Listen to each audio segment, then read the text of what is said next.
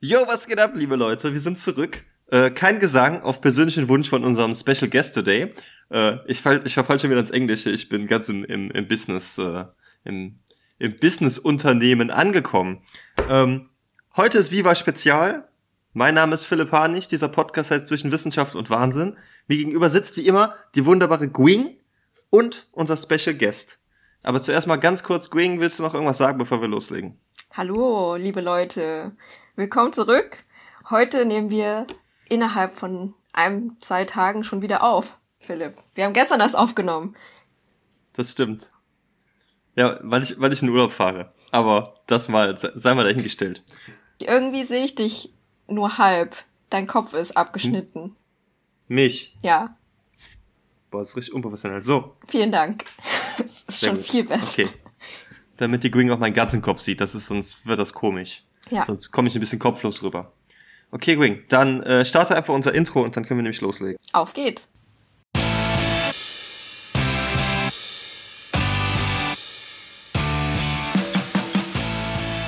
Zwischen Wissenschaft und Wahnsinn Spezial. Was macht eigentlich? Äh, ja, was macht eigentlich äh, ein Managing Consultant? Wir haben heute den Dr. Sören Lutzak haben wir am Start. Sören, wie geht's dir so? Danke, mir geht's gut. Ausgeschlafen. Ja, du bist todesmüde, hast du gesagt, ja. Wie wir alle. Sind wir alle. so ist das. Äh, Schule ist nicht mehr, ne? Und Kindergarten ist schon lange vorbei. Ja, nochmal Kindergarten, das wäre cool. Wir haben dich heute hier ins Boot geholt. Das ist ein toller Wortwitz auch direkt am Anfang, weil du bist nämlich äh, Consultant in einer Finanzberatung. Und du berätst, berätst du, wen berätst du eigentlich? Banken oder was berätst du? Ja, genau. Also wir beraten Banken und Versicherungen. Wir haben auch ein bisschen Cross-Industries, aber wir sind halt hauptsächlich im Finance-Bereich tätig, dann auch bei äh, den Unternehmen, die jetzt keine Banken und Versicherungen sind. Okay. Ja, und wir haben dich eingeladen, weil du machst nicht nur den langweiligen Finanzkram, sondern du hast auch noch ein Segelboot und du fährst immer damit rum und du hast auch eine ziemlich lange Reise damit gemacht, das ist quasi ein Sabbatical eingelegt, hast dir ein Boot gekauft, bist nach Portugal gegangen und äh, hast es dann quasi zurückgefahren bis zum Anlagepunkt. Und äh, weil du außerdem auch noch mit uns zusammen studiert hast und wir quasi zeitgleich mehr oder weniger einen Doktor gemacht haben und du auch noch mein Betreuer meiner Masterarbeit warst, haben wir gedacht, hör mal, das sind so viele Gemeinsamkeiten, da ist so viel Spannendes mit dabei. Wir wollen einfach mal äh, nochmal auffrischen, was so abgeht und äh, auch unseren Hörern und Hörerinnen äh, natürlich mal näher bringen, was man alles unter einem Doktor machen kann. Ne? Du hast Biologie studiert, Biochemie studiert, äh, bei uns im Institut promoviert und bis jetzt in der Finanzberatung tätig, hast ein Segelboot und lebst das Leben. Während wir hier immer noch abschimmeln und einen Podcast haben, den keiner hört. Hey. Ja, irg irgendwo muss man ja anfangen, ne? Also man fängt ja immer klein an und dann irgendwann wird das mehr. Oder auch nicht. Also, aber dann findet man äh, vielleicht halt irgendwie irgendwas lernt man immer dabei, ist doch schön. Ich fand es das interessant, dass du gesagt hast, äh, ihr habt mich ins Boot geholt, äh, weil sonst war es ja immer andersrum. Ne? Also ihr seid ja beide schon mal mit mir mitgesegelt. Äh, der Philipp vor, weiß ich nicht, drei, vier Jahren oder so, da war das noch ein gechartertes Zweimal. Boot. Zwei, ja, stimmt, ja, genau. Einmal mit diesem kleinen und dann das andere Mal dann äh, mit einem größeren Segelboot. Äh, ja, richtig. Und die Quinn vor anderthalb Jahren, mhm. glaube ich, ne? Im November 2000. 20, ja. Ich wusste gar nicht, dass du auch mitgefahren bist. Hast du mir nie erzählt. Ich? Ja, du musst auch nicht alles ja. wissen, ne? Ich meine, du, du bist halt nach wie vor noch so irgendwie der kleine Masterstudent. Ne? Für oh. mich zumindest. Für dich immer noch ist das so. ich hoffe, ich bin immer noch der beste, professionellste und engagierteste Masterstudent. Ja, das stimmt. Also, ich. Du hast ja auch nur einen, ne? Richtig, richtig. ja, ja. Bachelorstudenten hatte ich mehr, ja. Mhm. Ja, erzähl uns doch einfach mal ein bisschen über dich. Was du so gemacht hast, von wo du kommst und äh, was du jetzt so tust. Von wo ich komme, also ich gebürtig und äh, ja, also man kann natürlich anhand meines Nachnamens denken, dass ich irgendwie äh, aus Polen komme oder so. Ursprünglich war das sicherlich auch so, dass meine Familie daherkommt, aber das ist schon 100 Jahre her Kannst oder so. Kannst du noch mal deinen Namen wiederholen, deinen Nachnamen, weil ich dachte, der Ach Philipp hätte das vorhin ja, falsch ausgesprochen. Lutzak, Sören Lutzak. Dann war ich falsch, okay. Alles gut. Ja. Tja, das ist nicht, das ist tatsächlich nicht polnisch ausgesprochen. In unserer Familie ist das irgendwie so. Also normalerweise polnisch würde man das, glaube ich, Lutzak aussprechen. Es gibt auch einen, einen CDU-Abgeordneten, ähm, mit dem habe ich aber weder familiär noch politisch irgendwas zu tun. Gut, ja, und dann bin ich äh, von ähm, meiner Station in Hannover, also da kann man jetzt vielleicht besonders erwähnen, das äh, Studium Pflanzenbiotechnologie, äh, bin ich dann nach Düsseldorf gekommen zu dem Hans ins Labor und ähm, habe dann da in der Mikrobiologie gearbeitet, Oberflächenproteine analysiert, ja, also viele viele kennen ja das Spike-Protein von dem von dem Virus, was jetzt gerade unterwegs ist. Und ähm, im Endeffekt habe ich einen ja, auch ein Oberflächenprotein analysiert. Das ist natürlich ein ganz anderes und ganz anders aufgebaut. Ähm, aber das ist auch das, was dann an der Zelle andockt als erstes äh, oder mit als erstes. Es gibt da noch mehrere Oberflächenproteine. Ja, das. Äh, das war auch ein Oberflächenprotein vom Chlamydium, ne? Wie der Philipp das genau. in den letzten Folgen schon ausführlich ja. immer behandelt hat. PMPs. Unsere Hörer wissen, unsere Hörer kennen die polymorphen Membranproteine von Chlamydien. Die sind voll im Bilde. Ach krass, okay, dann, dann kann ich denen jetzt nichts mehr vormachen. Dann werden jetzt, das ist ja auch schon fünf Jahre her, da werden jetzt wahrscheinlich dann Wissenslücken bei mir. Äh, die wissen auf jeden Fall besser Bescheid. Die wissen, die wissen, was PMP 21 ist, die kennen es mit OMCB und so Kram aus. Ach krass, kennen die auch die einzelnen Domänen von den Proteinen? Ja, ja, klar, Ecto, Endo, die kennen sich aus. Nee, ich meine so M und N und NM und, nee, und die künstlichen davon D und. Ja, okay. Jetzt, jetzt fängst du an zu stronzen. okay, also du, du bist aus Hannover von der Pflanzenbiologie zur Mikrobiologie gewechselt. Wieso genau. hast du dich denn, denn dafür entschieden? Weil das ist ja schon ein bisschen fernab, oder? Und dann auch noch direkt nach Düsseldorf vom wunderschönen, in Anführungszeichen, Hannover. Ja, ich, ähm, es wird tatsächlich noch wilder. Ich habe ja gar nicht äh, in der Schule Naturwissenschaften gehabt. Ich war auf dem Wirtschaftsgymnasium und äh, ich habe dann Physik und Chemie sehr schnell abgewählt. Wir mussten nur eine Naturwissenschaft machen, habe mich dann für Biologie entschieden und musste dann im Studium im Endeffekt äh, innerhalb von ein, zwei Semestern alles nochmal nachholen. Also ich bin immer so ein bisschen meinen Interessen gefolgt oder was mich in dem Moment dann interessiert hat. So einen großen Masterplan ähm, hatte ich eigentlich nie. Also wenn mich jetzt jemand fragen würde, was tust du in fünf Jahren, das ist ja so eine beliebte Frage bei Bewerbungsgesprächen, dann muss ich mir da meistens irgendwie was aus den Fingern saugen, weil so genau weiß ich das gar nicht. Und ich glaube, das ist auch ähm, ein bisschen ja übertrieben. Also woher soll man das wissen, was man in fünf Jahren macht? Ne? Also da verändert mich, man sich mitunter so sehr, ähm, die Interessen wandeln sich so sehr, dass es gar nicht gar nicht möglich ist, das vorherzusagen. Aber es gibt natürlich Menschen, bei denen das so ist. Bei mir ist es nicht so. Hm. Ja, bin ich, bin ich voll bei dir. Ich äh, weiß das auch nicht so genau. Aber ich finde, das ist auch gar nicht wichtig. So ein bisschen nehmen, was kommt und gucken, was, was sich für Optionen bieten und das Beste nehmen. Das ist eigentlich so auch meine Art, wie ich die Dinge sehe. Okay. Ja, du hast dann beim, beim Hans, wie du so schön sagst, beim Professor Hegemann, hast du deinen dein Doktor abgelegt und du warst ja auch in der, in der Biochemie dann ganz, äh, ganz krass am Start eigentlich, ne? Geteilte Stelle, halt Biochemie beim, beim Lutz Schmidt und halt beim, beim Hans. Wir haben immer gewitzelt, wenn du nicht da warst, haben wir immer gesagt, der ist bestimmt wieder in der Biochemie, obwohl du wahrscheinlich zu Hause gesessen hast. ja, oder in okay, der Biophysik war ich auch. Ne? Also das war ja, äh, ich hatte so ein Promotionsstipendium, Biostruct hieß das damals, ich weiß nicht, ob es das noch gibt. Und ähm, da wurde dann damit geworben, dass man als äh, Promovierender eben ganz viele Einblicke bekommt in ganz viele unterschiedliche Bereiche, äh, unterschiedliche Institute. Und das hat mich halt neugierig gemacht. Und äh, ja, also im Endeffekt ist das äh, dann natürlich auch ziemlich wild gewesen und, und wirr teilweise auch, weil ich ja von nichts so richtig eine Ahnung hatte. Und dann läuft man dahin zu irgendwelchen Experten und äh, ich hatte immer das Gefühl, ja, die erkennen innerhalb von zehn Sekunden, dass ich keine Ahnung habe. Also war wahrscheinlich auch so, aber äh, es gehört halt dazu. Ne? Also das ist ja deswegen studiert man oder promoviert man ja auch, um dazu zu lernen. Ähm, ich glaube, es ist nur wichtig, dass man den Leuten dann einigermaßen äh, vermitteln kann, dass man eben auch lernen möchte und äh, ge gewillt ist, da auch Einsatz zu bringen. Hm. Ja, krass. Ja, vielleicht hast du dann, dann gelernt, was dir jetzt in deinem jetzigen Beruf äh, Nein, wie sage ich das? Was dich jetzt in deinem jetzigen Beruf richtig nach vorne bringt. Du kannst jetzt Leuten Sachen präsentieren, auch wenn du dich damit nicht so tausendprozentig auskennst und kannst schon mal schön irgendwie auf der, auf der Welle mitreiten. Kann man das so Natürlich sagen? Natürlich kennt er sich aus. Aber vielleicht am Anfang. Guck mal, ich meine, du hast jetzt, du hast in Biologie promoviert, ja? Und dann bist du einfach in so eine Finanzberatung gegangen. Das muss doch am Anfang total crazy gewesen sein. Ich kann mir das gar nicht vorstellen. Ich meine, also ich habe ja auch Bio studiert und ich bin froh, dass ich einen Taschenrechner habe, wenn ich sieben mal drei rechnen muss. Ja, erzähl mal, wie, wie bist du überhaupt in diese Wirtschaftsschiene gekommen?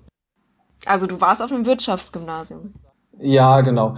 Ähm, das war beim Bewerbungsgespräch dann natürlich hilfreich, ne, dass ich da schon mal irgendwie nicht ganz blank dahergekommen bin. Äh, inwiefern ich da jetzt aber noch äh, Wissen von habe, also ja, so ein bisschen auf jeden Fall, aber nicht, nicht großartig. Also jemand, der Wirtschaft studiert hat, der weiß das natürlich viel mehr. Aber ähm, weil ihr jetzt immer gesagt habt, Finanzberatung, also wir machen keine, Finanzberatung erinnert mich immer so ein bisschen an, an Anlageberatung und sowas, ne? Und äh, vielleicht auch Rentenversicherungsberatung, sowas machen wir natürlich nicht. Also das, was wir machen, ist, dass wir hauptsächlich im IT-Bereich unterwegs sind äh, und zum Beispiel äh, neue Buchhaltungssysteme implementieren beim Kunden oder äh, neue neue Risikomanagementsysteme. Aber das Risikomanagement selber und die Buchhaltung selber macht das äh, Finanzinstitut dann natürlich selber. Aber wie bist du denn zu dem Job gekommen dann? Also gab es irgendwie viele Vitamin Bs oder war es Zufall? Es war so, dass ich im Laufe meiner Promotion mir natürlich Gedanken machen musste, was will ich denn eigentlich machen? Also wo, wo will ich hin, wenn das jetzt äh, alles mal ja, überstanden ist, sage ich mal, beziehungsweise vorbei ist. Es war ja auch eine schöne Zeit, es ist ja nicht immer nur Arbeit gewesen, sondern ich habe das ja hauptsächlich gemacht, weil es mich interessiert hat. Und dann habe ich einfach mal gegoogelt, so Biologen und, und äh, Berufseinstieg oder, oder ich weiß gar nicht mehr genau. Ich glaube, es war sowas, Biologen im DAX oder so. Ich wollte einfach wissen, wo kann man hin, wie weit kann man hinaus und was macht man so, was machen Biologen. Und dann bin ich darauf gestoßen, auf einen, der hat in der Neurobiologie promoviert und ähm, der ist jetzt CEO von der Deutschen Post. Das ist der Frank Appel. Und dann habe ich mir gedacht, ja, okay, dann äh, scheint das ja so, als äh, wären einem mit so einem Biostudium oder Biopromotion viel mehr kaum Grenzen gesetzt. Also wie kommt das, ne? dass der da jetzt auf einmal irgendwie, der ist ja kein Briefträger da, ne? der ist ja der, der Chef von dem Ganzen. Ja, der war halt vorher bei einer Unternehmensberatung, das war McKinsey, die machen was anderes als wir, die machen halt Strategieberatung, das sind dann auch die Leute, die so ein Unternehmen mal umstrukturieren und ähm, wo dann eben auch Leute mal ihren, ihren Job verlieren, weil das eben vielleicht nicht wirtschaftlich ist. Sowas machen wir nicht. Ne? Wie, wie gesagt, wir sind im IT-Bereich tätig und implementieren dort Software. Dafür muss man äh, Business-Analyse durchführen. Das heißt, man muss gucken, wie ist das vorher, wie sind die Daten vorher durchs System geflossen, was wollen wir da jetzt für ein System implementieren, also einbauen und äh, wo müssen die Daten dann hin, wo müssen die langfließen. Und da gehört es dann natürlich auch zu, dass man dem Kunden dann halt eben präsentiert, wie funktioniert das neue System, wie stellen wir uns das vor, wie sind da die Zeitlinien und äh, solche Dinge. Und wie bedient man das Ganze. Mhm. Gut, habe ich was vergessen? Worauf wolltest du hinaus? Es ging um den, um den CEO von der Post. Genau, das war im Prinzip so der Anstoß. Ne? Also da habe ich dann gesehen, okay, man kann ziemlich viel damit machen. Ja, und dann hast du, hast du dein Unternehmen per Suchmaschine gefunden. Nee, das war anders. Es ist leider so, dass äh, mein Unternehmen, die IFB Group, ähm, nicht zu dem Zeitpunkt jedenfalls noch nicht so richtig in den sozialen Medien und Internet und so auffindbar war. Natürlich äh, gab es da eine Homepage, aber äh, ja, es wird von, von unseren Kunden oder äh, von Marktforschungsinstituten tatsächlich manchmal auch als, als äh, Hidden Champion bezeichnet. Und es war tatsächlich so, dass ein Freund von mir, der ebenfalls in der Biologie promoviert hat, äh, dort angefangen hat. Und ich habe dann natürlich mal so, nachdem ich dann den so ein bisschen aus den Augen verloren hatte, weil er ein bisschen früher fertig war als ich, äh, ihn gefragt, ja, was machst du denn eigentlich so? Äh, wo arbeitest du denn jetzt? Ich habe gerade gar nicht so richtig Vorstellung, aber ich habe mitbekommen, dass du irgendwie in der Unternehmensberatung gelandet bist.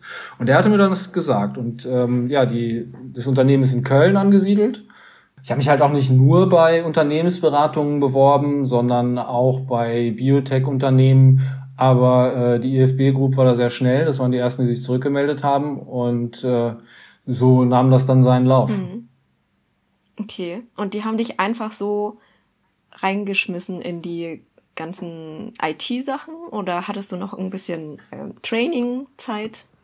Trainee-Zeit? Genau. Genau, das, äh, das war tatsächlich so. Also äh, zunächst einmal muss man sagen, dass wir sehr viele Naturwissenschaftler haben.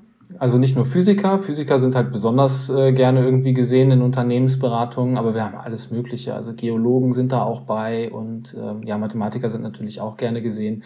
Ähm, Chemiker haben wir aber auch, also es quer durch die Bank weg, alle möglichen Naturwissenschaftler.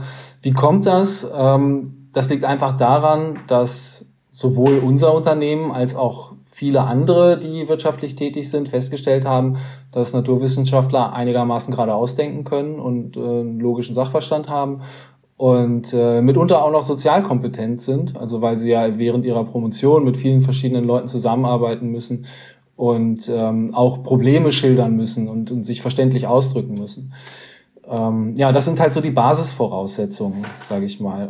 Ja, dann habe ich auch noch ein Training bekommen, also beziehungsweise wir alle, wir waren glaube ich 15, 15 Leute, die damals angefangen haben mit mir zusammen. Das Training ging über zweieinhalb Monate, wo man dann im Prinzip einmal äh, einmal alles lernt. Das ist natürlich äh, super viel und äh, es ist, also ich kenne niemanden, der sich da alles gemerkt hat. Man lernt dann erstmal alle Systeme kennen, die wir im Prinzip beim Kunden einbauen. Man lernt natürlich auch Grundlagen von Finanzmathematik und äh, äh, Grundlagen vom Projektmanagement und so, dass man halt einfach einmal über alles einen Überblick hat. Und im Anschluss kann man dann ja sich so ein bisschen aussuchen, wo man hin möchte, ähm, wenn man aber gar keine Ahnung hat, wie die meisten äh, von uns, dann schwimmt man erstmal so mit dem Strom und nimmt das, das an, wo man dann halt zugeteilt wird. Ne? Und das geht dann natürlich nach, äh, wo fehlen die Leute im Unternehmen, in welchem Bereich. Und dann äh, nach diesen zweieinhalb Monaten ging es dann tatsächlich auch auf Projekt. Also da waren wir dann direkt beim Kunden und ähm, was man dann erstmal macht, sind natürlich so einfache Aufgaben. Du kannst dann da nicht direkt den, den großen Zampano raushängen lassen und irgendwelche Präsentationen halten und, und dem äh, Vorstand erklären, äh, wie seine Bank funktioniert. Das geht natürlich nicht.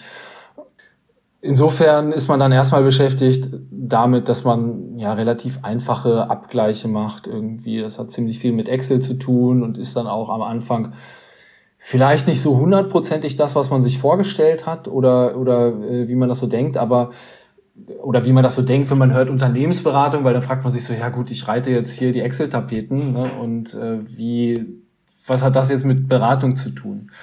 Ähm, aber das äh, nimmt dann natürlich immer mehr zu. Mhm, okay, also hast du mit Junior Consultant angefangen, ne? Und jetzt bist du Management Consultant. Was liegt so dazwischen noch? Senior oder Mittel? Genau, der Senior Consultant liegt. also bei uns sind die Stufen. Genau. Junior wie, Executive, Middle Consultant. Wie, wie, gut ist der Sohn? Ja, der ist so mittel. genau. ähm, ja, bei uns sind die, sind die Stufen ähm, Consultant, Senior Consultant, ähm, Managing Consultant, Director und dann kann man, wenn man besonders engagiert ist, äh, dann auch Partner werden. Also da muss man dann aber auch dem Unternehmen sozusagen Mehrwert bringen. Du musst im Prinzip dir ein Produkt ausdenken oder irgendwas, wo, wo du Mehrwert generieren kannst für die Firma. Mhm. Also weil die Partner sind ja im Prinzip Eigentümer des Unternehmens.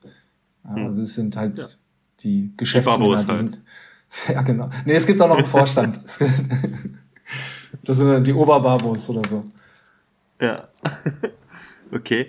Und ähm, also, das, wie, wie funktioniert das in so einem Unternehmen? Wie wird man da befördert? Ich habe da keine Vorstellung von. Kommen die einfach irgendwann und sagen, Sören, das war so ein geiler Job, hier hast du mehr Geld. Oder muss man sich darauf bewerben? Muss man sagen, ey Leute, ich habe so einen geilen Job gemacht, gib mir mal mehr Geld. Ja, also bei mir war es äh, tatsächlich so, dass, also du kannst nicht es gibt schon eine bestimmte Betriebszugehörigkeit. Du musst eine bestimmte Anzahl von Jahren im Betrieb sein, bevor du überhaupt befördert werden kannst. Mhm. Ja, dann kommt es halt immer darauf an, wie, was du so geleistet hast. Ne? Und ob dein Chef, also wir haben natürlich, äh, also wir sind 500 Mitarbeiter, mittelständiges Unternehmen, wir sind äh, so organisiert, dass wir verschiedene Teams haben. Also mein Vorgesetzter ist mein Teamleiter, der hat dann auch einen Vorgesetzten, beziehungsweise ist natürlich auch mein Vorgesetzter, das ist der CC-Leiter, also Kompetenz heißt, Kompetenzcenter heißt das bei uns. Ähm, das sind dann so die Abteilungen und darüber wird das dann wieder in unterschiedliche Bereiche äh, geclustert, zum Beispiel Banking und Insurance ne, oder Cross Industries, wären so wenn so Beispiele, ja. Und äh, bei mir war es tatsächlich so, dass mein Chef auf mich zugekommen ist und, und gesagt hat, ja, ich sehe dich jetzt so, wie du bist und du bist halt, hast dich so weit entwickelt, dass du, dass du Senior oder, oder Managing Consultant werden kannst. Mhm. Ja, cool. Nimmst du es an, fragt er dich dann. Also es ist so, dass der das natürlich auch rechtfertigen muss. Ne? Der kann das jetzt nicht einfach so, weil er hat ja auch Vorgesetzte und äh, wenn diese Vorgesetzten sagen so, ja, wer ist das denn überhaupt so, ne? Was hat denn der überhaupt gemacht? Und mein Chef dann sagt, ja, das und das und das hat er gemacht und ich vielleicht die auch schon irgendwie so ein bisschen kenne und denen gezeigt habe, dass ich eben was leisten kann, Mehrwert für die Firma bringen kann. In äh, unterschiedlichen Bereichen kann das sein. Dann ähm, dann entscheiden die sich dafür oder dagegen. Ja, dann erstmal herzlichen Glückwunsch zur Managing Consultant Position. Gestern noch dieses Jahr. Das hat für dich 2022 doch gut angefangen. Ja, das, das stimmt. Das stimmt. Okay, crazy. Ja, das motiviert natürlich auch, ne? Was fällt dir leicht und was schwer in diesem Job? Ja, ich habe zum Beispiel nie Programmieren gelernt, ne? Und das ist natürlich was, was bei uns auch äh, natürlich einen Mehrwert bringt. Aber es ist nicht das, was nur gemacht werden muss. Und äh, insofern immer, wenn ich da irgendwie so einen Programmcode mal irgendwie lesen muss, dann äh, sehe ich meistens den Wald vor lauter Bäumen nicht. Und bin auch immer ziemlich ratlos. Wichtig ist dann, dass man weiß, wen man fragen kann, der einem das irgendwie so ein bisschen erklären kann und dass man je nachdem, also es wird niemand sagen, hey Sören, programmier mir mal das und das, weil die ja auch wissen, das bringt nichts, ne? Das wenn du das nicht gelernt hast, also bei uns zum Beispiel die Physiker, ja, die können programmieren, weil die das während der Promotion schon machen mussten oder während des Studiums auch schon gelernt haben. Das sind dann Ansprechpartner dafür. Ne? Aber das ist dann halt auch im, das liegt in den Händen deines Chefs oder wem auch immer, deines Vorgesetzten, äh, dass der dich dafür einteilt, was du gut kannst. Und was fällt dir leicht? Also mir fällt es tatsächlich leicht, ähm, Informationen zu sammeln, Leute zusammenzubringen, solche Dinge. Und ähm, Schemata irgendwie aufzubauen, wie es irgendwas organisiert. Also sowas kann ich relativ, relativ gut durchdringen, würde ich sagen, ja. Muss, musst du dann auch öfter so Präsentationen vor Kunden halten, dass sie dann im Konferenzraum sitzt, du stehst da vorne und machst dann irgendwie so einen Zwischenbericht oder? Ähm, also hin und wieder kommt es vor, dass man dann mal irgendwie ein Tool vorstellt, zum Beispiel. Ja, das war ähm, letzte Woche zum Beispiel so, Natürlich nicht im Konferenzraum hier, hier das, also in meinem Konferenzraum, okay. in meinem Wohnzimmer. Ne? Willkommen aber, in der Pandemie. Ja, ja, aber früher war das so, ja, dass man äh, dann im Konferenzraum war, der, der Bank in dem Fall, und ähm, erklärt, was wir jetzt noch für Informationen von denen brauchen, was wir haben, ähm, wo die Reise hingehen soll. Das heißt, im Moment arbeitest du auch 100% aus dem Homeoffice? Genau, ja, seit äh, zwei Jahren. Ja. Krass. Crazy. Muss man, dann, muss man da jeden Tag eine Hose anhaben? Nee, muss man nicht. Nee, muss nee. man nicht. Okay. Nee, muss man nicht. Aber, aber tatsächlich ist es so, ich habe relativ schnell festgestellt, ähm, dass wenn ich den ganzen Tag in Jogginghose arbeite, dass sich das irgendwie nicht nicht richtig anfühlt. Also man sagt ja auch, okay. wenn man jetzt ein Bewerbungsgespräch führt am Telefon, dass man sich dann schon irgendwie ein Hemd anziehen soll oder oder einen Anzug oder so, dass man sich schon, auch wenn einen niemand sieht, ähm, so ein bisschen businessmäßig anziehen soll, weil man sich dann auch so benimmt. Und deswegen ja. trage ich tatsächlich nicht nur irgendeine Hose, sondern ich trage immer Jeans halt. Ne? Also nicht nur eine Jogginghose oder ne, nicht, nicht oder wie so ein keine. Hose. Ja. Oder keine Hose. Ja, also das ist schon, für, für mich bringt das was, ja. Mhm. Das kann ich besser arbeiten. Ähm, das heißt also, im Moment äh, sucht ihr auch, also ihr sucht immer nach neuen Naturwissenschaftlern als ja. Junior Consultant. Genau. Ja, Gwing, wäre das nicht eine Karriereoption für dich? Mal schauen. ja. Mal schauen. Ich meine, du bist Asiatin, du kannst gut Mathe. Das ist, passt doch wie die Faust aus Auge. uh. Den ganzen Tag vorm Schreibtisch sitzen, das bist du auch gewohnt im Moment. Also ich sehe da nur Vorteile. Ich würde eher sagen, ja, beraten kannst du auch. Genau. Und reden kannst du auch. Ähm, das ist schon der zweite rassistische Einwurf von Philipp heute Abend. Ach, hör auf. Das ist doch nur Spaß. Ich bin, ich bin kein Rassist, aber. Nein, wir fangen gar nicht das an. Wie sagt ihr, die Leute, die mich nicht kennen, die denken, ich wäre der letzte Assi. Nein, wir mussten jetzt mal darüber okay, Spaß. Äh, okay. Ja, aber tatsächlich ist es so, also im Moment gibt es in Deutschland Fachkräftemangel. Ne? Und ähm, es ist auch bei uns so, dass wir mehr Arbeit haben als Mitarbeiter. Also, wenn, wenn ihr gute Leute kennt, dann äh, leitet die gerne an mich weiter. Oder schickt, schickt die direkt auf unsere Website mhm. zu, unseren, äh, zu unserer HR-Abteilung. Ja, ja, gerne. Ja, wir, wir verlinken die Website auch auf jeden Fall hier im Podcast.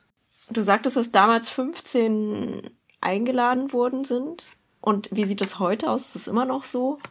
Ja. Okay. Boah, die Ausbildungsrunde, ich weiß gar nicht, wie groß die jetzt gerade im Moment ist.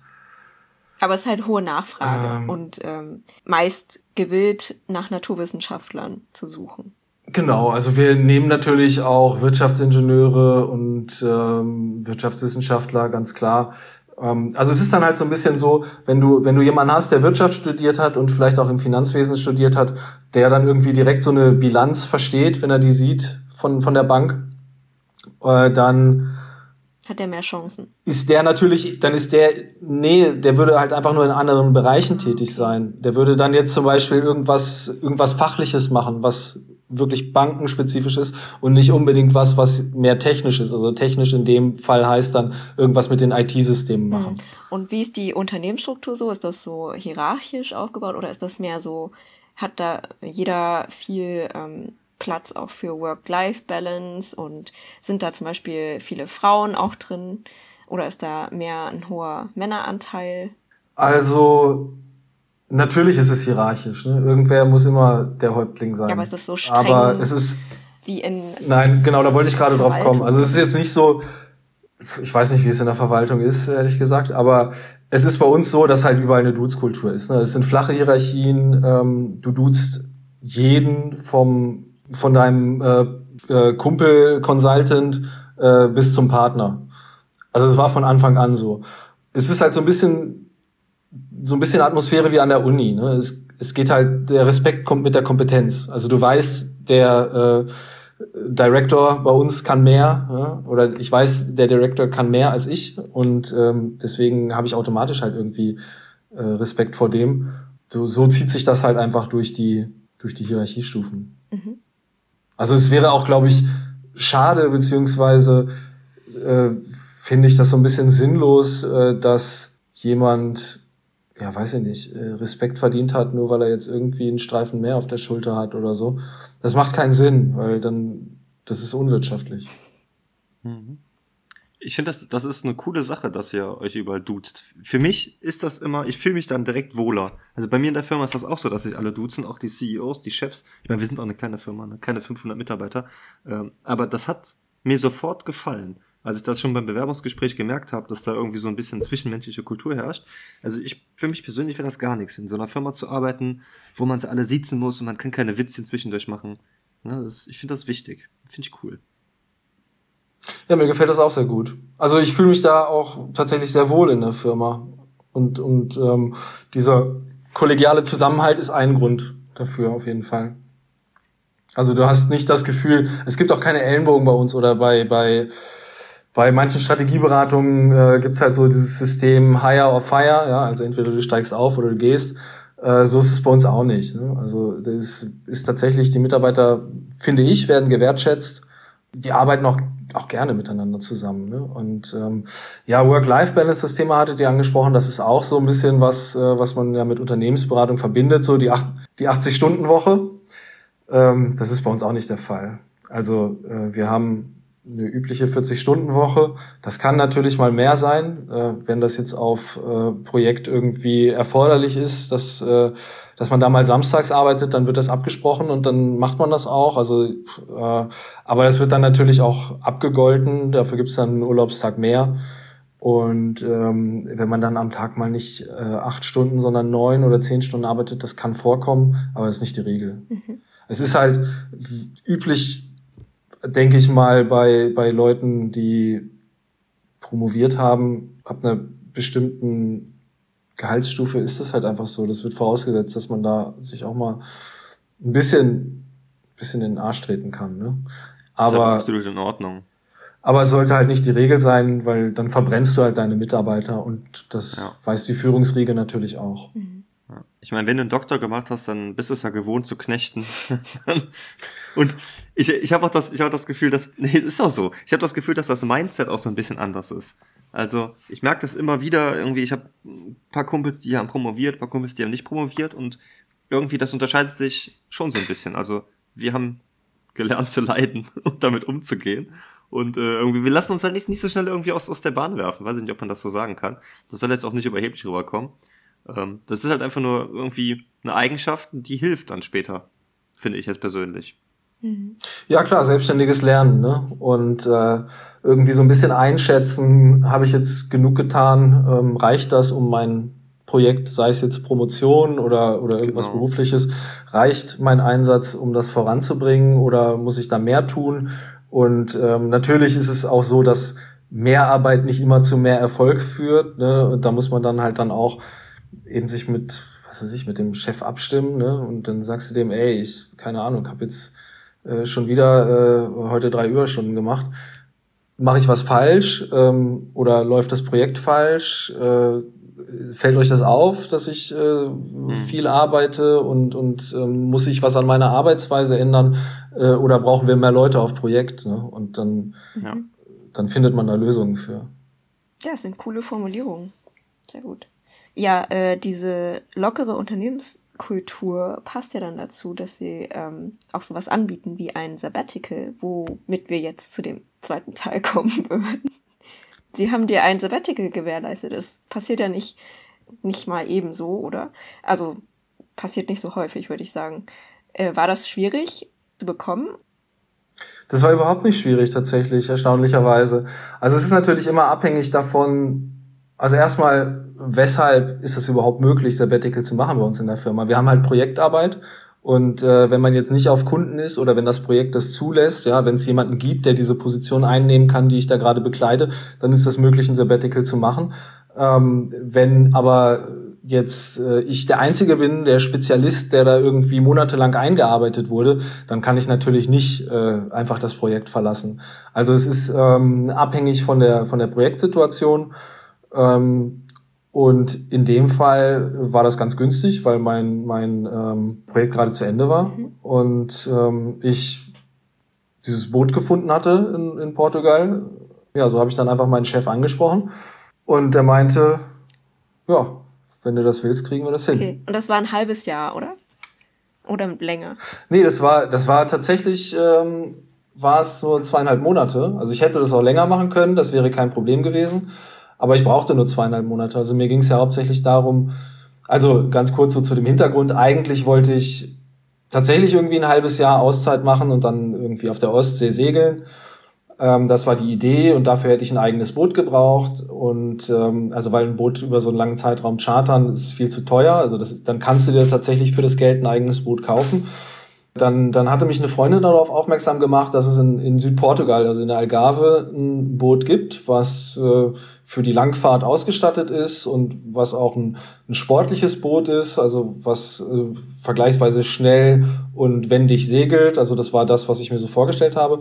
Und es war halt auch schon dafür ausgelegt, dass man damit alleine segeln kann, weil die Dame, die mir das verkauft hat, das da auch alleine runtergesegelt hat von Holland aus. Ja, dann war es aber halt so, ursprünglich, wie gesagt, hatte ich gedacht, auf der Ostsee zu segeln. Das wäre dann auch alleine kein Problem gewesen, beziehungsweise das hätte ich mir zugetraut aber äh, von Südportugal, die äh, portugiesische Atlantikküste hoch, ähm, da kommt man ja zum Beispiel auch an Nazaré vorbei. Das ist das, wo der Sebastian Steutner da Big Wave Surfen macht. Ne? Also natürlich nicht im Sommer, als wir da lang gefahren sind, aber äh, da gibt's schon große Wellen und äh, da können schwierige Bedingungen sein.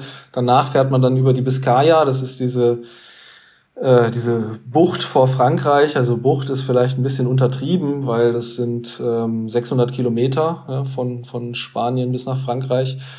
Und ähm, also recht lange Strecke, wo man dann auch nicht richtig Schlaf findet. Und danach kommt der englische Kanal, wo sehr viel Schifffahrt ist und ähm, also so Containerschiffe. Ne? Also da ist immer was los.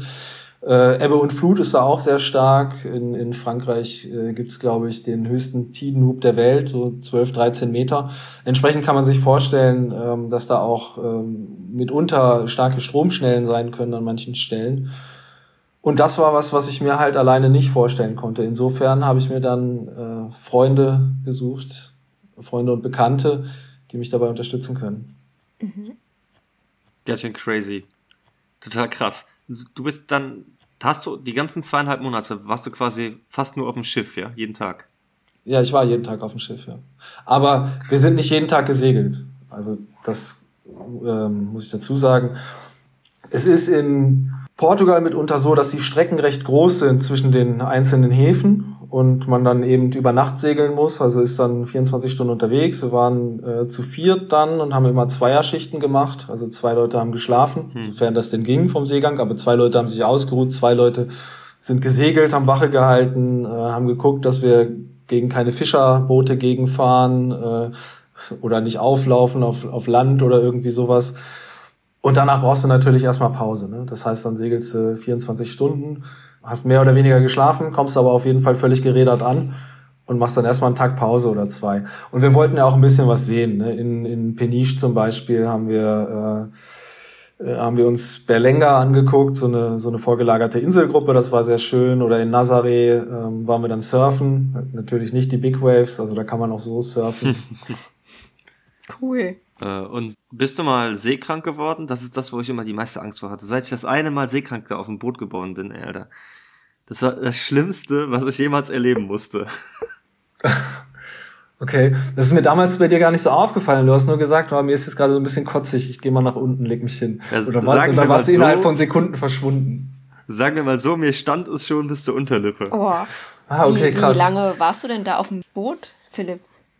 Wir waren nur ein Wochenende, aber wir hatten so eine dicke Räucherwurst gegessen und irgendwie ist die mir nicht so gut bekommen.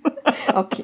Das hat mich, und dann habe ich da echt gelegen und mir war so kotzeübel und die haben nur gesagt, leg dich hin. Ich so, ich kann mich nicht hinlegen. Doch, leg dich, das wird besser.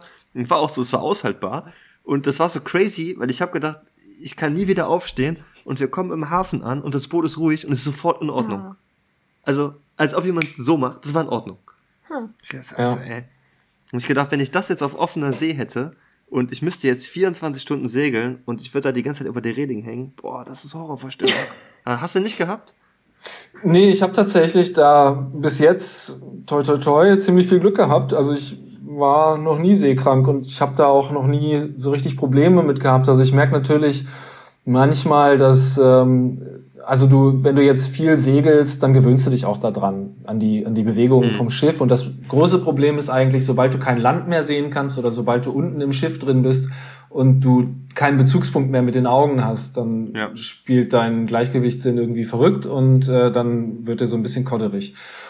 Dann ist es halt wichtig, dass man zum Beispiel ans Steuer geht und sich irgendwie halt ablenkt. Ne?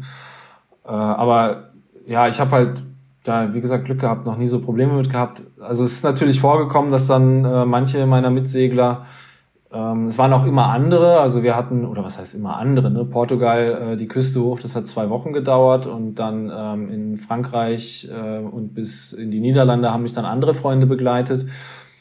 Und da war es dann meistens so, dass am, am ersten Tag oder erst in den ersten zwei Tagen ist irgendwer dann seekrank geworden. Also alle bis auf bis auf einen Kumpel von mir, der ist auch Berater. Weiß ich nicht, vielleicht liegt das daran. Man kann auch, auch Tabletten nehmen, oder? Gibt's sowas? Genau, ja klar, auf jeden Fall. Also äh, so Kaugummis gegen Seekrankheit äh, gibt es, die helfen ähm, mal mehr, mal weniger. Bei manchen schlagen die gut an, bei manchen nicht so gut. Ähm, der der Sepp, ihr kennt ihn, ähm, der ist auch mitgefahren. Der hatte, was war das denn? Womex hatte der genommen. Das war auch super. Also der ist am ersten Tag seekrank geworden. Das war aber dann ähm, Nordsee. Das war äh, vor vor Aymuiden, das ist bei Amsterdam, da ist er zugestiegen. Der hat auch gelitten am ersten Tag, aber man muss dazu sagen, dass das dann auch, da waren auch wirklich schon ähm, herausfordernde Bedingungen, zumindest äh, wenn man das jetzt gar nicht gewohnt ist. Und ähm, ja, am nächsten Tag hat er sich dann direkt da eine reingehauen und Dann ging's. während der Fahrt nochmal und der meinte, das war super. Also der hat, manche Leute kriegen dann halt auch irgendwie so äh, Nebenwirkungen, wie dass sie dann müde werden und, Ja. und schläfrig und dann irgendwie zu nichts mehr zu gebrauchen sind. Aber der hatte einfach nur Spaß am Segeln dann. Und dem ging es einfach nur gut. Ist gut. Ah, cool. Ja, das ist ja auch geil, wenn du auf so einem Boot sitzt. Du hast immer was zu tun, das ist nicht so, als ob dir irgendwie langweilig würde und trotzdem kannst du die, die, das Wetter, wenn es denn gut ist, genießen. Dann hast du die frische Luft, den Wind um die Ohren, das ist einfach cool, ne? Finde ich super segeln. Also ich war nach dem Segeln Spaß. richtig fertig, weil es einfach total kalt war. Aber, also für mich ist es kein Entspannungsurlaub gewesen. Ja, vor allen Dingen, Ja. wenn, wenn der Sören dich von hinten anschreit. Jetzt macht ein Segelstramm, ey, du, musst du, dich- musst du spuren, ey. Ja, ist ja wichtig. Ja, ja, das ist aber auch sowas, was ich halt tatsächlich ziemlich spannend finde. Du sagst es gerade anschreien, ne? Das ist halt, das kann man natürlich machen, aber dann kommen die Leute halt entweder nicht mehr mit oder äh, sie haben währenddessen halt schon keinen Bock mehr und wollen eigentlich nur noch weg. Es gibt so ein, also man muss da schon behutsam vorgehen und auf jeden Einzelnen auch irgendwie eingehen. Jeder tickt da ein bisschen anders und äh, manche Leute wollen vielleicht auch ein bisschen sportlicher segeln, wollen ein bisschen herausgefordert werden. Andere wollen nur Badeurlaub machen. Ähm, das muss man natürlich vorher abklären und äh, sich für jeden Turn äh, die entsprechenden Leute raussuchen. Ähm, es gibt so einen interessanten Spruch, ich weiß nicht mehr von wem der ist, das ist glaube ich von irgendeinem britischen Segler. Der hatte, er hatte gesagt, ähm, es ging um Lang, Langfahrt-Turns, also wo man dann wirklich äh, mehrere Wochen unterwegs ist oder mehrere Tage. Äh, da sagte, sagte er, Zitat, so, und währenddessen ähm, hatte sich die ganze Crew zerstritten und das Einzige, was sie einte, war ihr Hass auf den Skipper. das ist natürlich so eine Situation, die du nicht gebrauchen kannst. Ne? Also es ist ein Teamsport, ne? Und natürlich gibt's einen, der das Sagen hat. Das muss halt einfach so sein. Beim Auto können ja auch nicht zwei Leute gleichzeitig steuern. Und so ein Boot ist natürlich, ja, einer ist an der Pinne, aber um das ganze Ding zu bedienen, brauchst du halt mehrere Leute. Und dafür müssen die zusammenarbeiten. Und das ist ja auch schön, wenn das funktioniert. Ne? Ja. Und gerade beim ersten Mal ist das ja auch total viel, ne? Also du musst auf so viele Sachen achten und wenn du da nur mit Anfängern als Skipper unterwegs bist, ist das mit Sicherheit auch keine einfache Sache. Ich erinnere mich ganz gut an unseren ersten Segelturn, als du irgendwas gesagt hast, jetzt hinten acht Tonnen und ich stand nur da und das so, Alter, was? Was muss ich jetzt hier an was binden? Ich habe keine Ahnung. Schnell, achter das. Das war gut. Okay. Ich weiß nicht mehr genau, was du meinst, aber das war damals natürlich eine Herausforderung. Ne? Das war ähm, ein Jahr oder kein ganzes Jahr, nachdem ich überhaupt segeln gelernt habe. Ja. Ist das nicht das Seil, das Seil anlegen im Achter? Also das war irgendwie im, im, im, im Hafen musste hinten das Seil um irgendwas gebunden werden. Ach so, die Achterleine, die. Achterleine um den Poller wahrscheinlich. Ne? Ja. Wahrscheinlich das. Ja. ja, aber das war auf jeden Fall herausfordernd, ne? weil ihr ja auch drei Newbies wart. Ne? Ihr hattet ja alle Ja, drei keine Ahnung. total. Keine Ahnung von irgendwas. Ich war froh, dass ich mir die Schuhe binden konnte. nee. Ah, jetzt habe ich, ich habe noch mal eine kurze Zwischenfrage, weil ich glaube, äh, als ich das zweite Mal mit dir segeln war, mit dem Sepp, und wer, wer war noch dabei? Der, das zweite Mal, Ja. der Andi vielleicht? Andi Der oder Andi. Danny? Hat einer von denen, hat, hat, der- hat der dich begleitet auf deinem großen Segelturn? Ja, der Andi tatsächlich. Ja, der ist in, in Frankreich. Ich habe den in Paris gesehen. Der ist mit mir im TARDIS gewesen und ich habe den am Bahnhof gesehen. Dass ich habe den von hinten gesehen. Ich dachte, Alter, das ist der. Aber der war so schnell weg. Ich wollte dich das immer fragen. Das musste ich kurz. Äh, Ach, echt abgefahren, okay. ja, da, ich bin nach, ich bin nach Paris gefahren und der ist anscheinend äh, zu dir aufs Boot gestiegen da.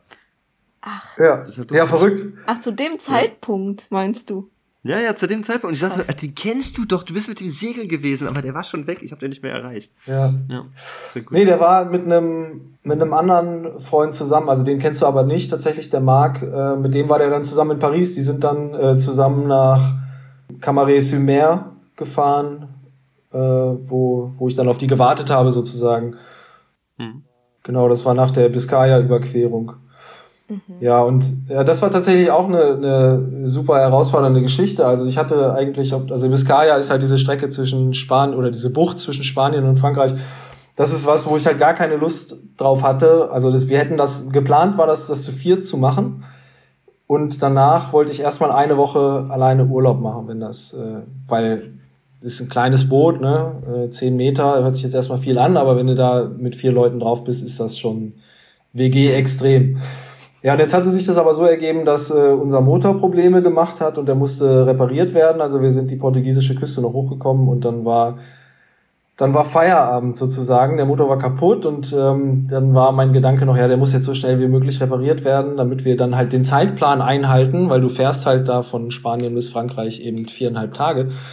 Ähm, und das Wetter passt jetzt auch gerade und so, ja gut, aber der Motor war nicht so schnell zu reparieren. Das hat auch eine Weile gedauert, bis der Mechaniker das äh, repariert hatte. Es hat tatsächlich zwei Wochen gedauert, ja. Und nach zwei Wochen war das fertig. Der letzte ist dann gerade abgereist und dann war der Motor wieder repariert dann hatte ich äh, diese, diese Strecke dann alleine vor mir. Aber es war, ich hatte mich dann damit abgefunden und, und mich so ein bisschen schlau gemacht, auf was muss ich achten und äh, wenn ich alleine segel und ähm, ja, dann habe ich das dann da alleine rübergebracht. Und das war ein geiles Gefühl, als ich, jetzt komme ich darauf zurück, äh, der Andi, den du getroffen hast in Paris, das war ein geiles Gefühl, als ich dann nach einer Woche und nach äh, viereinhalb Tagen alleine auf dem Boot, auf dem, auf dem Meer, äh, dann meine Freunde wieder getroffen habe. Das war großartig. Mhm. Ja, glaube ich. Krass.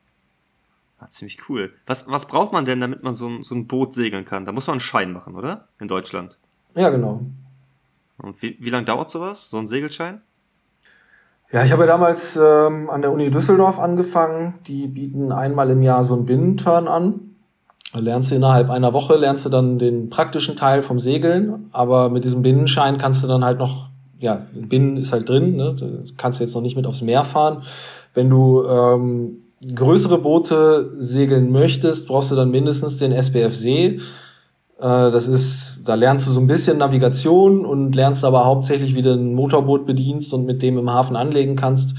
Äh, man sagt auch immer so ein bisschen äh, unter Seglern, das ist der, der Schein zum Brötchen holen morgens, wenn du vor Anker liegst, ne? wenn du mit dem Beiboot dann an Land fährst. Und, mhm. ja, also es ist, also du kannst damit natürlich was anfangen, aber du lernst da nicht mit einer Yacht zu segeln. Also Yacht ist jetzt nicht Luxusjacht oder so, sondern ist die Art, wie das Boot gebaut ist. Also wenn da unten ein Kiel dran ist und wenn der Rumpf eine bestimmte Form hat, dann ist es eine Yacht. Und äh, ah, okay. es, hat, es, hat, ja, es hat nichts damit zu tun jetzt mit der Yacht von Abramowitsch. Ne? Das ist, äh, mhm. das, das wäre dann eine Luxusjacht. Und ähm, genau, dafür gibt's den SKS. Das ist der Sportküstenschifferschein. Und da lernst du dann eben auch ja, mehr Navigation, du lernst sehr viel Theorie, weil das in Deutschland leider so ist. Und äh, dann gibt's auch dann wieder anderthalb Wochen Praxis, äh, wo, du, wo du eben das nötige Know-how lernst, um die Prüfung zu bestehen. Und du musst, um die Prüfung überhaupt angehen zu können, schon 300 Seemeilen mitbringen. Also du musst irgendwo anders mal mitgesegelt sein und die schreiben dir dann auf, okay, äh, der Philipp hat bei mir hier mitgesegelt und war irgendwie auf der Nordsee mit mir oder Ostsee unterwegs. Also es gibt dann auch bestimmte Bedingungen. Äh, sowas wie Eiselmeer würde meines Wissens nicht dazu zählen. Also du musst schon auf, auf dem Meer gewesen sein, sag ich mal. Es darf kein Binnengewässer sein. Genau, und dann kannst du, dann kannst du deine Prüfung machen. Mhm. Und äh, ja, dann gibt's natürlich immer noch Unterschiede, wenn du das jetzt irgendwie gewerblich anbieten willst oder so, da brauchst du dann noch extra Scheine, äh, glaube ich. Ich weiß es nicht genau. Ich habe auch mal gehört, dass da irgendwas umgestellt wurde, dass man auch mit dem SKS bedingt gewerblich unterwegs sein kann. Das weiß ich aber nicht genau. Dadurch, dass ich es nicht gewerblich mache, spielt das für mich im Moment noch keine Rolle. Aber du bildest auch neue SeglerInnen aus, oder? Ja, beim Hochschulsport, genau. Ach also ich so. habe irgendwie irgendwie habe ich halt einen Narren daran gefressen und ich mache das jetzt nicht für, für SKS, sondern ich mache das für den SBF Bin. Das ist, wo man dann, äh, da sind wir in den friesischen Binnengewässern unterwegs. Äh, Wandersegeln machen wir mit Polyfalken. Das ist so ein klassisches äh, Segelschulschiff, so ein klassisches niederländisches Segelschulschiff. Ähm, da ja, hat man dann Camping-Equipment dabei und äh, fährt dann von, von Anlegepunkt zu Anlegepunkt, also durch die Grachten da durch und dann hast du ja diese kleinen Seen und äh, genau, da lernt man dann so die wichtigsten Manöver, damit man unter Segeln an- und ablegen kann und Mann über Bord Manöver fahren kann und Wände, Halse, solche Dinge. Mhm. Ja. Mhm. Das ist äh, nice. Ein cooles Hobby was er dir da ja, ausgesucht Ja, ein cooles, hast. aber auch teures Hobby, oder? Wie, wie viel Zeit investierst und wie viel, ähm, wie kostet das alles? Ja, also es kommt halt immer darauf an, so ein bisschen, wie viel man investieren möchte ne? und, und ähm, was man halt auch machen möchte. Man kann ja jetzt ein, ein kleines Boot nehmen, dann ist das nicht unbedingt so teuer. Also ähm, man kann, ich sag mal, man, man findet auch hochseetaugliche Boote für 15.000 Euro, wenn man Glück hat. Mhm. Aber der also, Stellplatz ist meist teuer, ne? oder? Das ist eher das, was ja, es ausmacht. Ja, da kann man pro Saison oder für ein ganzes Jahr kann man das schon so mit so knapp 2000 Euro rechnen oder sollte man wahrscheinlich. Das sind so die meisten Preise in den, in den Niederlanden in dem Bereich. Und dann darf man natürlich nicht vergessen, dass äh, so ein Boot ja irgendwie ständig verfällt, sage ich mal. Also es sind ja durch den Wind sind das starke Kräfte, die da auf das Rig einwirken, also auf den Mast und, und auch auf die Segel, auf die Leinen, mit denen man alles bedient. Also es verschleißt alles. Ne? Dann liegt das auch im Wasser und ist alles irgendwie immer so ein bisschen nass und dann rottet das halt auch irgendwie vor sich hin. Da muss man dann äh, schon Laune haben, das auch ständig in Schuss zu halten und zu reparieren. Ne? Das ist ganz wichtig. Weil ähm, wenn man sich da immer Handwerker holen würde, das ist also es macht keiner, keiner, den ich kenne und der ein eigenes Boot hat, holt sich da ständig Handwerker. Vielleicht für Spezialfälle wie für den Motor ähm, oder sowas oder für die Elektrik. Aber ansonsten versucht man so viel wie möglich selber zu machen. Und ja, ich habe da tatsächlich auch Spaß dran. Also ich äh, werde auch morgen Abend äh, wieder zum Boot fahren, weil ich da gerne noch ein paar Sachen dran machen möchte. Und ja, im Sommer bin ich dann halt auch viel mit Freunden unterwegs. Ne? Also das ist, ja, man, man muss Bock dazu haben. Mhm. Das, das ist ganz klar. Ja. Ich kann mir gut vorstellen, dass das einfach Teil des Hobbys ist. Das ist ja so, als ob man einen Oldtimer fährt. Ne? Die Leute haben auch Bock dran, das Ding ständig zu polieren und alles selber dran zu reparieren. Das gehört halt irgendwie dazu. Und dann ja. ist so, das Sahnehäubchen ist halt damit rumzufahren, so wie mit einem Boot zu segeln. Ja, ganz klar. Also das ist ja, das Boot, was ich habe, ist ja auch schon 35 Jahre alt, ne? Oder, oder noch älter mittlerweile. Ich glaube 35 war es, als ich gekauft habe.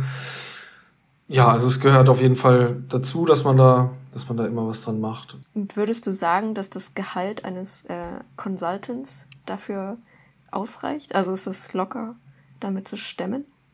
Ja, sonst würde ich das nicht machen. Also so, so weit denke ich wirtschaftlich schon, dass ich. Äh Hätte auch sein können, dass du eine Sugar-Mama hast oder so. Also, nee, noch nicht. Noch nicht, mal gucken. Sex für Boot oder so. Nee, auch, auch, auch dann würde ich das wahrscheinlich, auch dann würde ich wahrscheinlich lieber das Boot verkaufen. Okay. kommt, kommt auf die Mama drauf an, ne? Ja, kommt immer auf die Sugar Mama an, das stimmt, ja. ja, crazy. Okay, also wir halten fest, wenn man äh, Consultant wird, kann man sich easy ein Boot leisten, ist gar kein Thema. Und äh, man muss aber alles dann, dann selber machen. Nee, geiles Hobby, äh, finde ich total interessant. Ich kenne sonst niemanden, der ein eigenes Boot hat. Du bist irgendwie der Einzige, der, den ich kenne, der ein eigenes Boot hat. Und du bist auch der Einzige, den ich kenne, der Consultant in irgendeiner Finanzwelt ist. Der aber also ich kenne noch ein paar Bio andere Consultants, aber vorher Bio gemacht. Das, das ist sowieso der Einzige. Also ich kenne noch ein paar andere Consultants, aber die haben auf jeden Fall alle kein Bio studiert, aber auch alle Naturwissenschaften. Mhm. Aber meistens Ingenieurwesen und sowas. Ja. Ja, voll faszinierend. Ich äh, bin mit meinen Fragen durch. Hast du noch Fragen, Philipp? Ich bin mit meinen Fragen auch durch. Ich würde jetzt äh, zu den schnellen Fragen kommen. Ja. Dann. Ach du meine Güte. Fängst wir sind doch alle müde, hatten wir vorher, hatten wir doch vorhin gesagt, oder? Jetzt kommen schnelle Fragen. Ja. Ja, schnelle Fragerunde. Äh, einfach kurze Frage und du antwortest spontan drauf. Das sind jetzt keine Matheaufgaben. Das sind keine Matheaufgaben. Ah, das ist ganz gut. einfach. Okay, ich fange einfach an. Kochen oder bestellen? Bestellen. Wie oft drückst du morgens auf Snooze? Gar nicht. Also. Bist du Träumer oder Realist? Beides. Warte mal kurz. Geht beides? Träumer oder Realist? Beides. Ja, man kann schon träumen, aber man muss, es muss schon irgendwie realistisch sein, ne? Also, das mit dem Boot war auch ein Traum, aber hätte ich jetzt keine Leute gehabt, die das mit mir machen, dann wäre das äh, Irrsinn gewesen. Hm. Ne? Hm. Aber ich wollte eigentlich auf das Snooze zurückkommen. Also stehst du direkt auf?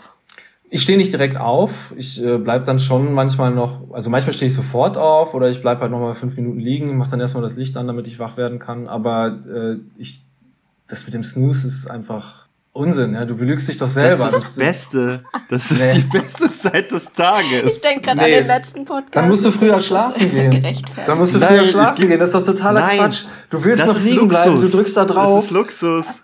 Boah, das ist Quälerei. Nein, das sind fünf Minuten Zeit, die ich mir selber morgens gebe.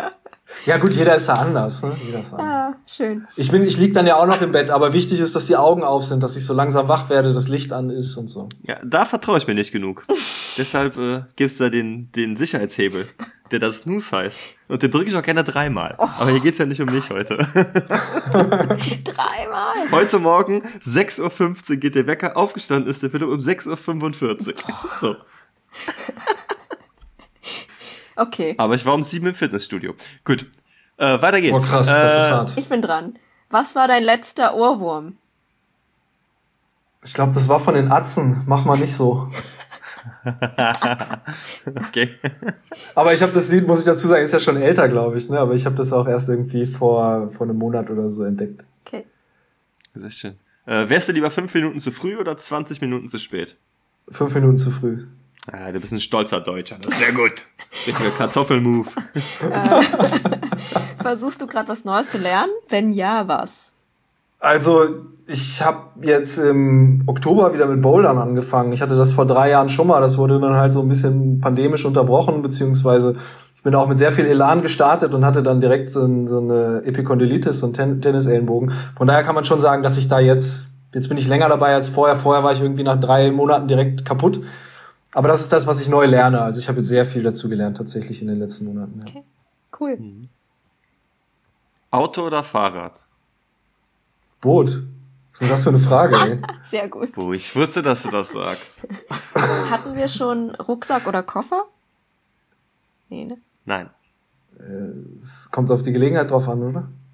Rucksack oder Koffer? Muss ich festlegen. Nimmst du einen Koffer mit auf das Boot? Ah, äh, nee, der Koffer geht nicht. Also äh, ich habe so eine so eine Tasche zum Ziehen. Also wichtig ist auf dem Boot, dass du keinen Hartschalenkoffer hast. Du musst es falten können, damit du das gut verstauen kannst. Ah ja, okay. Ich habe aber so eine wie eine Sporttasche sieht das aus auf Rollen. Hm. Ne? Also es ist so. Ich habe das, soll ich euch das zeigen? Das habe ich hier hinten. Das sieht dann natürlich Nee, keiner, danke, aber dann das, wisst ihr wenigstens, das sehen unsere. Hörer ja nicht. ich aber glaub, ich würde, das, ich würde eher sagen, dass, ich würde eher sagen, dass das ein Koffer ist. Also von daher äh. Koffer. Okay. Okay. Okay, was, was bedeutet Geld für dich? Geld ist. Wichtig. Okay. Okay. Geld oder Liebe? Ich, also das ist, das ist halt total schwierig, ne? Weil du kannst ja auch nicht von der Hand in den Mund legen, ne? Aber wenn dich jemand liebt, dann gibt er dir vielleicht was zu essen. Also insofern, ich weiß nicht, ob die Welt ohne Geld funktionieren würde, weil irgendein Tauschmittel braucht man ja. Ähm, aber Liebe ist auf jeden Fall total wichtig äh, auf der Welt und ähm, und wenn sich alle Leute genug lieben, dann unterstützen sie sich vielleicht auch genug gegenseitig. Also Liebe. Okay. Hm. Aha. Ja. Äh, du bist dran, ne? Nee, ich bin Du dran. dran. Boah, ich verballer das. Es ist eigentlich nicht so ein schweres, schwieriges Konzept. Äh, was ist der wichtigste Satz, den du jemals gehört hast?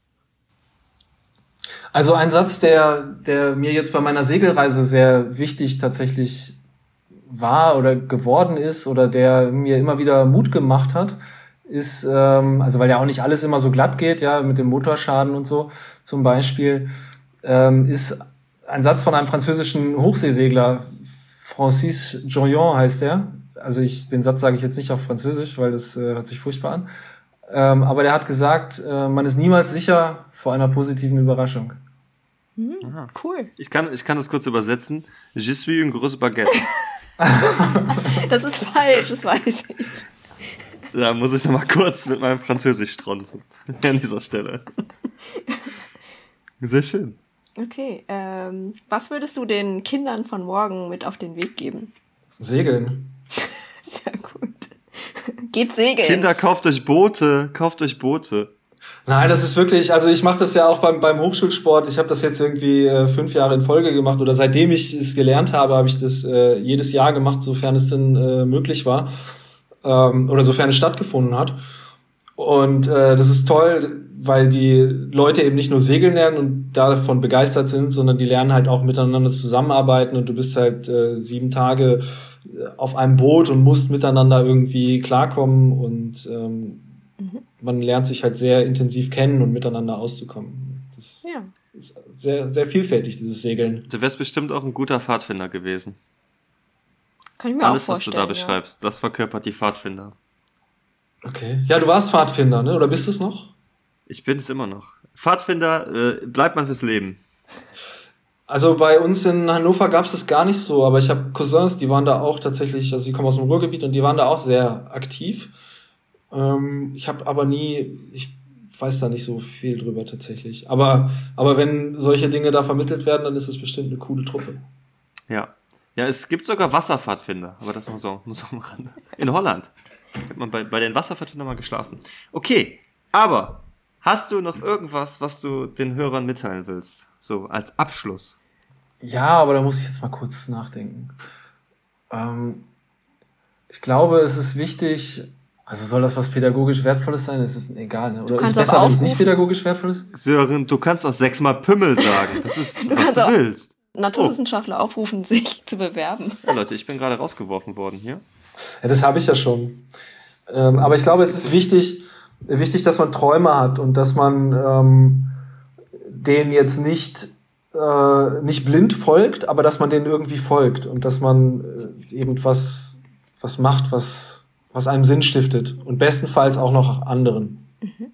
Schön, sehr schön. Okay, ähm, letzte Frage. Wie kann man dich erreichen, wenn man ähm, was wissen will oder wenn man zum Beispiel sich bewerben will oder wenn man über dich lesen will, über deine Segeltour zum Beispiel? Ja, ich bin auf den üblichen sozialen Medien vertreten, Facebook, LinkedIn, Instagram, Das heißt, ähm, wir können... auch unter Klarnamen, also ist easy, mich zu finden. Okay, dann verlinken wir alles in den Show Notes und dann können die Leute dich erreichen. Ja, gerne. Cool. Dann vielen Dank. Das war wirklich sehr spannend. Wir wünschen dir natürlich. Du Quinn, Ja? Ich unterbreche dich nur ungern, aber ich glaube, der Philipp ist rausgeflogen. Der guckt mich hier die ganze Zeit schon so scheel an. Ja, wir, äh, stimmt. wir können ja ein bisschen weiterreden und das bauen wir auch nicht raus aus dem Podcast. Gucken wir mal, wann der Philipp wiederkommt. Also, ich spreche jetzt für Philipp mit. Vielen Dank, dass du uns das alles erzählt hast. Es war sehr spannend und wir wünschen dir natürlich noch alles Gute auf deinen weiteren Segelturns und weiterhin einen Aufstieg bei der Arbeit. Viel Spaß, Vielen Dank, vielen Dank. viele neue Erkenntnisse und Ich bin Erlebnisse. rausgeworfen worden. Ja, du bist jetzt doppelt da. Der Philipp ist wieder zurück.